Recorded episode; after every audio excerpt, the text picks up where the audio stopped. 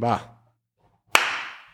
¿Qué onda? ¿Cómo están? Eh, mi nombre es Rodolfo Pichardini y sean bienvenidísimos a un nuevo episodio de Inconformes Podcast. El día de hoy vamos a platicar de un tema, la verdad, interesante, complejo. Ya tenía que no preparaba tanto un, un monólogo. Les digo que tuve algún, algunos temas con ellos en los las últimas semanas. De hecho, hace un par de semanas fue la primera semana en todo el año donde no salió capítulo y tocaba un monólogo. Pero bueno, ya, habría, había que haber una semana donde no hubiera. Esperamos que ya no haya. Aquí le vamos a seguir echándole ganas para que tengan inconformes todas las semanas. Si les está gustando, por favor, yo sé que se los pido todos los capítulos, pero de todo corazón no saben cómo se los agradecería. Échenme la mano a compartirlo con una persona nada más. Mándaselo a un amigo, a tu primo, a tu mamá, a tu tío, a tu tía, a tu hermano. Con que me ayudes a compartirlo a una persona, listo. El día de hoy vamos a platicar acerca de el fracaso, ¿no? Hace un tiempo pregunté en mi Instagram que cuáles creían que eran temas que se debían tocar como monólogos. Y eh, un par de personas, tres personas de hecho, me escribieron este tema, así el fracaso. Y dije, oye, este puede ser un gran tema para tocar en el podcast porque eh, no se para de hablar de cómo conseguir el éxito, de sí, la productividad, de cosas así muy, muy prácticas y muy echaleganistas, pero el fracaso es, como esta cara oscura o esta cara incómoda donde poca gente quiere voltar a ver, o si lo voltean a ver, se quiere, se quiere pintar como muy sexy, ¿no? Como esta, esta, esta imagen que creo que hasta cierto punto es bastante cierta, pero tiene muchos matices de, del ecosistema emprendedor, eh, que especialmente lo empezó a, a, generar más la cultura de las startups en Silicon Valley, el tema de fail fast, ¿no? De falla lo más rápido que puedas y listo. Que bueno, eh, tiene, tiene sus puntos de verdad, claramente, ¿no? Pero me gustaría tocar el tema del fracaso hoy desde un punto de vista un poquito más hondo. Vamos a ver si, si lo logramos. Espero me acompañen a lo largo de este camino. Estuve platicando con un par de personas al respecto de este tema para sacar las conclusiones para este capítulo y me gustaría agradecerlo porque la verdad es que sus aportaciones fueron fundamentales, especialmente Regina Ardavín y Chema Peralta. Chema tiene un podcast muy bueno que hace poco me invitaron, no por eso es bueno, ya era bueno, pero es más bueno porque me invitaron, eh, que se llama Explicación no pedida, junto con otros dos grandes personajes, ahí lo pueden encontrar. Y, bueno, Regina, también muchas gracias por esto. Me gustaría empezar platicando sobre que el fracaso, pues en realidad es algo pues bastante negativo, ¿no? O sea, queramos o no, es algo que no está bien visto. Si yo soy una persona que constantemente está reprobando, no le puedo pedir a mis papás que piensen muy bien de mí en cuanto a la escuela porque no me está yendo bien. O sea, me ven como pues, alguien que no le va muy bien en la escuela y es una connotación un poco negativa. Y es la realidad, ¿no? Si pongo una panadería y la cierro después de un año, será bastante complicado que la gente piense algo positivo al respecto. Más bien será, pues no sé, la persona que puso una panadería y pues, no le funcionó. O si decido perseguir una carrera de músico y a los dos años me contrato en Walmart, pues la gente igual dirá, pues bueno, lo intentó, pero no le jaló, ¿no? Y esta connotación como negativa es, es hasta cierto punto un fact, ¿no? Es un hecho. Y bueno, claramente nadie queremos que se nos vea con una connotación negativa. Y es por este aspecto social, es por este posible fracaso público que nos aterra hacer algo arriesgado. Y eso es inherente al ser humano porque pues esto lleva siendo un tema desde el principio de los tiempos. fin de cuentas, creo que es una de las frases más repetidas en los podcasts, pero los seres humanos somos seres sociales y eh, nadie, nadie quiere que lo vean como un fracasado. O nadie quiere que, incluso le tengan lástima, que a veces es lo que pasa con, con la gente que llega a tener un fracaso, es como, híjole, pobrecito, caray. No, y pues la verdad es una sensación que nadie estamos dispuestos a aceptar. Y por eso le tenemos tanto miedo a fracasar, ¿no? Pero esto no significa que fracasar sea algo objetivamente malo. Hay una psicóloga que se llama Rosa López que menciona que, bueno, que para entender bien el fracaso debemos primero encontrar la diferencia con el error fin de cuentas, el error es una acción equivocada que se puede a veces enmendar y a veces no. Influyen claramente muchos aspectos, desde percepciones, el azar, las intenciones con las que se cometió, ¿no? Pero bueno, a fin de cuentas, el error es algo fundamental para nuestro desarrollo práctico como seres humanos. ¿Es un error? Pues tal vez sí. Habría que ver en qué me equivoqué, cómo analicé mal y listo, a la siguiente. Corrige si te equivocas. Pero esto es muy diferente al fracaso, porque citando a Rosa, esto tiene que ver mucho más con perder la esperanza de ser capaces de hacer algo que deseábamos hacer. También es cierto que los fracasos, y vale la pena mencionarlo, son hasta cierto punto relativos. Alguien podría argumentarme que mi podcast es un verdadero fracaso, porque después de casi 50 episodios nunca he salido en las listas de Spotify, mis views no son necesariamente muy buenas y tampoco es que gane mucho dinero de esto. Al contrario, no gano nada. Más bien, gasto dinero en esto. Entonces, si para la definición de alguien de éxito de un proyecto como este es el tema monetario o el tema, o el tema numérico, como son las views, pues efectivamente es un fracaso.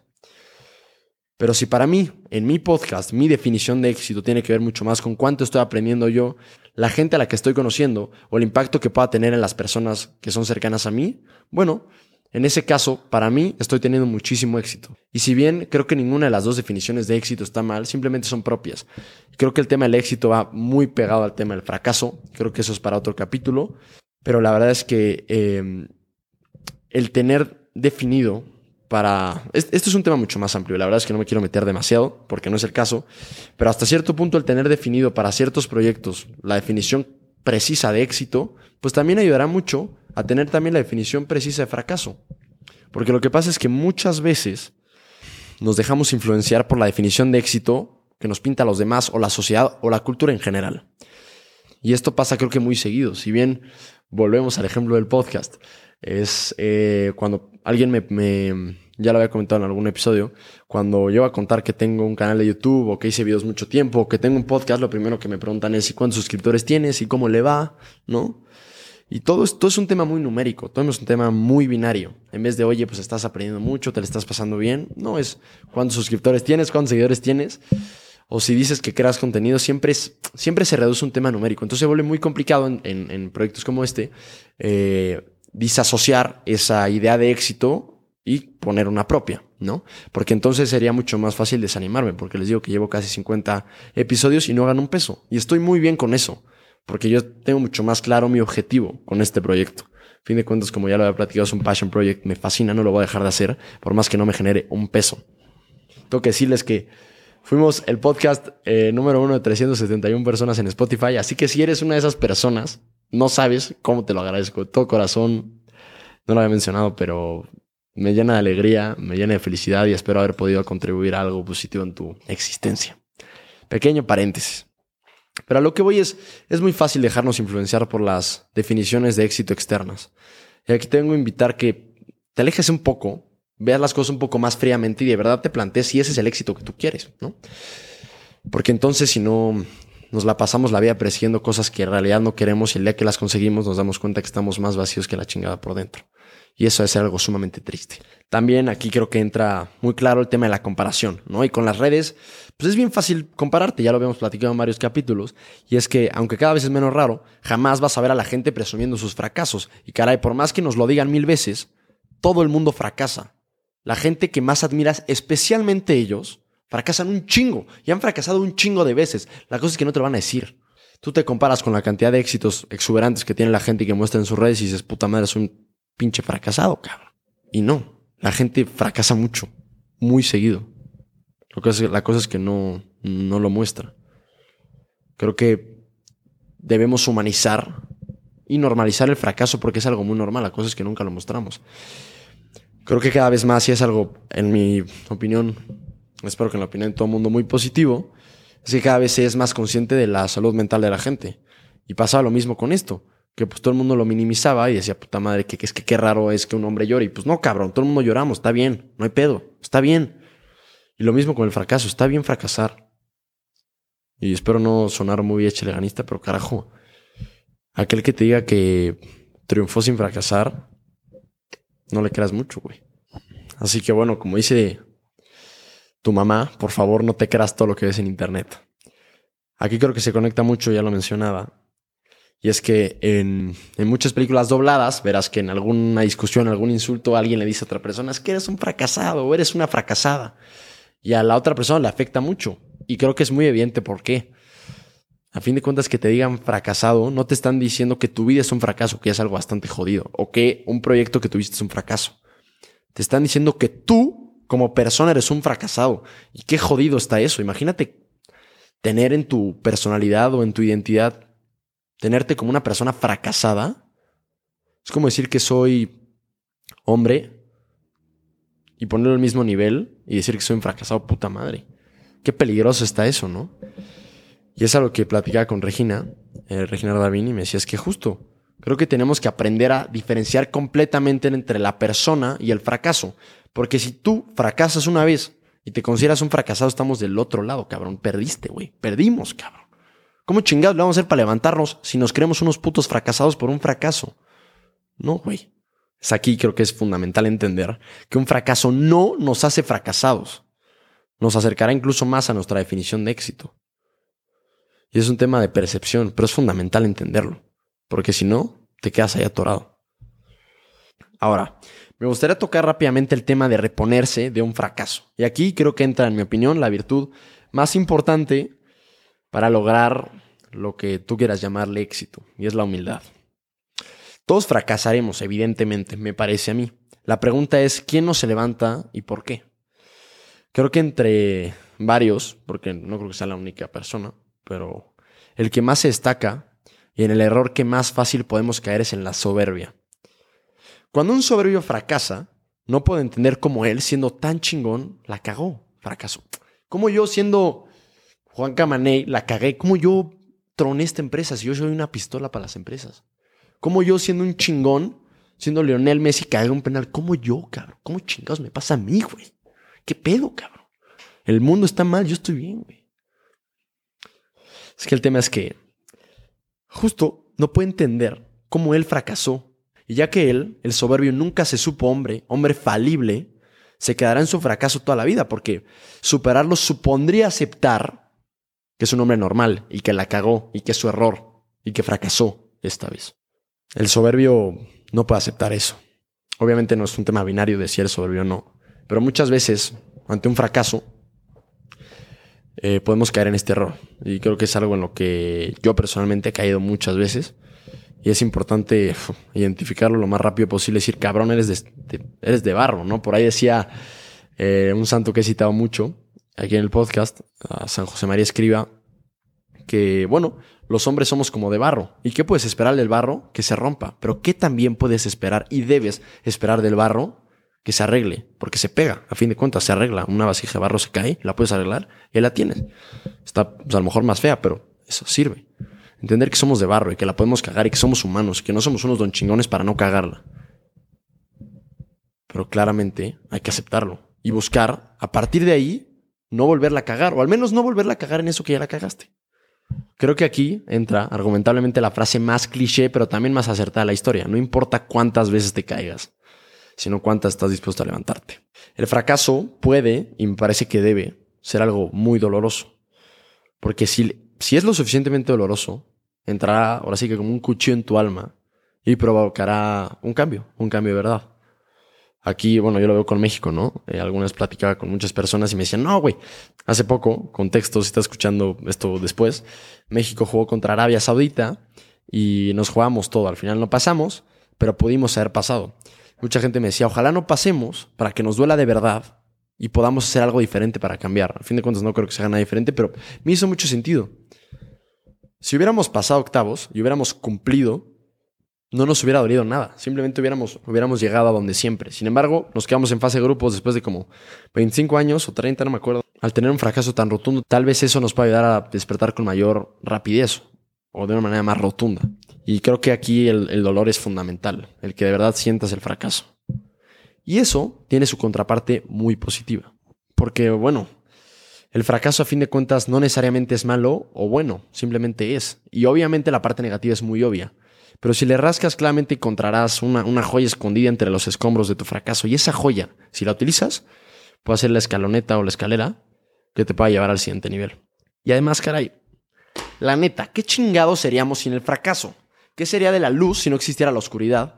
¿Realmente valoraríamos, por ejemplo, la alegría si no conociéramos la tristeza?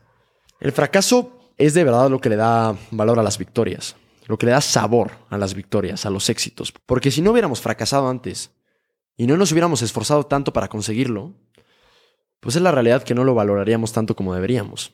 Aquí me, gustaría hacerles una pregunta y es que ¿quién creen?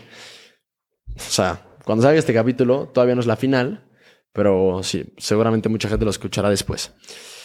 Hoy se jugó la segunda semifinal de la Copa del Mundo y ganó Francia. La, final es Francia-Argentina, eh, ¿no?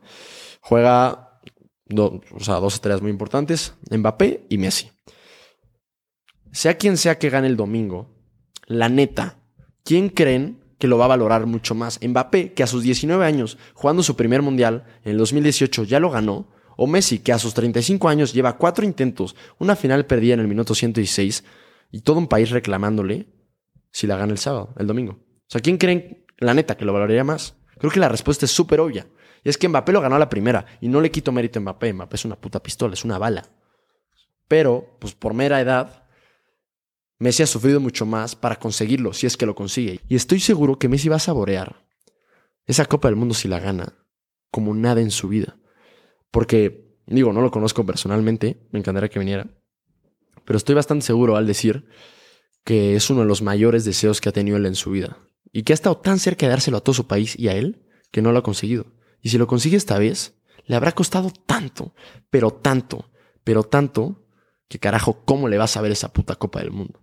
Sin embargo, obviamente le vas a ver muy bien a Mbappé, porque pues carajo, tener 22 años y tener dos mundiales, está cabrón, la neta. Pero, pues digo, si tienes dos mundiales jugados y los dos los ganaste, la verdad es que jamás vas a entender lo, o sea, realmente lo que cuesta tener eso. Es cierto que es un proceso completamente diferente, es un deporte de equipo, pero para nada Mbappé sufrió lo que sufrió Messi para ganarla, si es que la gana. Creo que, bueno, se puede caer en lugar, en lugar común, en lugares comunes, decir que los fracasos son imprescindibles para el éxito. Yo diría más que los fracasos son imprescindibles para disfrutar verdaderamente el éxito. Entonces, bueno, creo que cada vez debemos abrazar más la posibilidad del fracaso y eso paradójicamente estoy completamente seguro que te llevará más rápido ese éxito que quieras alcanzar. Acuérdate que, bueno, si quieres ser un buen portero, tienes que estar dispuesto a ser un pésimo portero. Si quieres ser un buen estudiante, tienes que estar dispuesto a ser un, un güey que reprueba. Si quieres amar, tienes que estar dispuesto a que te rompan el corazón. Y si quieres tener algún éxito, tienes o tendrás que estar dispuesto a tener uno o varios fracasos. Así que acuérdate, por favor, que si quieres algo que neta valga la pena, tienes que estar dispuesto a pagar todas esas penas. Y como dice Luis en la familia del futuro, Así se falla. Muchísimas gracias por estar por acá. Mi nombre es Rodolfo Pichardini. Espero que hayan disfrutado mucho este episodio. La verdad, a mí, a mí me vino muy bien. Es, es algo que, que, muchas veces sabemos. No estoy viniendo a inventar ningún hilo nuevo, eh, ningún, ningún hilo negro, pero es, es bastante importante recordárnoslo, ¿no? Y, y aceptarlos con humildad y darle para adelante, caray. Comenzar y recomenzar, y listo. Así que nada, muchísimas gracias por estar por acá, mis queridos inconformes. Espero que les haya gustado. Por favor, échenme la mano compartirlo en su Insta, especialmente en WhatsApp o a la gente que quieran. O sea, de que si esto creen que le pueda servir a alguna persona que conocen, tal vez pueda servir para empezar una conversación. Eh, me encantaría hacer su opinión. ¿Qué opinan acerca del éxito? ¿Qué opinan acerca del fracaso? Me gustaría hacer uno acerca del éxito porque creo que es un tema muy interesante, especialmente porque muchas veces, como mencionábamos ahorita, uno persigue algo que ni siquiera queremos de verdad, ¿no? Yo soy Rodolfo Pichardini, me pueden encontrar como arroba rpichardini en Twitter, arroba Rodolfo Pichardini en Instagram y en TikTok. Y pueden comprar su juego Inconformes. Todavía no, porque estamos haciendo más en inconformes.com. Estamos preparando nuevas colecciones. Es, es un aviso importante para que estén al pedo. Así que nada, muchísimas gracias y nos vemos como siempre la siguiente semana.